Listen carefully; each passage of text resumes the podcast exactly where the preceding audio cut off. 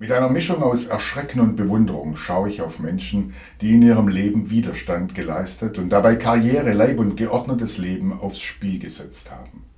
So ein Mutausbruch war ein Auslöser der Reformation. Martin Luther wurde gefragt, ob er die Inhalte seiner zahlreichen Veröffentlichungen widerrufe.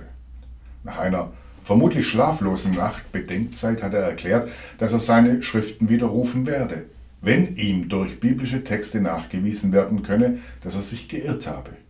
Solange mein Gewissen durch die Worte Gottes gefangen ist, kann und will ich nichts widerrufen, weil es unsicher ist und die Seligkeit bedroht, etwas gegen das Gewissen zu tun. Gott helfe mir. Amen. Um zu zeigen, welch Mutausbruch dies war, wurde später erzählt, er habe gesagt, hier stehe ich, ich kann nicht anders. Auch wenn er es nicht gesagt hat, zeigt es, wie entschieden dieser Mutausbruch war. Vor 40 Jahren haben Menschen im Osten des damals geteilten Deutschlands auch so einen Mutausbruch gehabt. Im Innenhof des Klosters, in dem Martin Luther gelebt hatte, brannte ein Feuer. Dort haben viele gebetet, gesungen und gefeiert. Der diktatorische Staat lässt es zu, Kirchentag in Wittenberg. Dann passiert, was selbst die Stasi nicht verhindern konnte.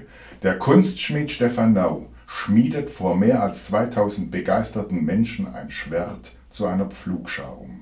Währenddessen liest Friedrich Schorlemmer, zu dieser Zeit Pfarrer in Wittenberg, biblische und politische Texte. Die Aktion erinnert an den Propheten Micha.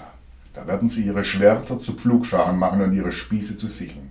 Denn es wird kein Volk wieder das andere das Schwert erheben. Und sie werden hinfort nicht mehr lernen, Krieg zu führen. Sebastian Nau erlebte, dass nach der Aktion vieles in seinem Leben nicht mehr so war wie zuvor. Ich sehne mich danach, dass in mir und in vielen Mut ausbricht, aufzustehen gegen die Gewalttätigkeit unserer Zeit, ob in der Ukraine oder im Nahen Osten. Selig sind die Friedenstiften, denn sie werden Gottes Kinder heißen.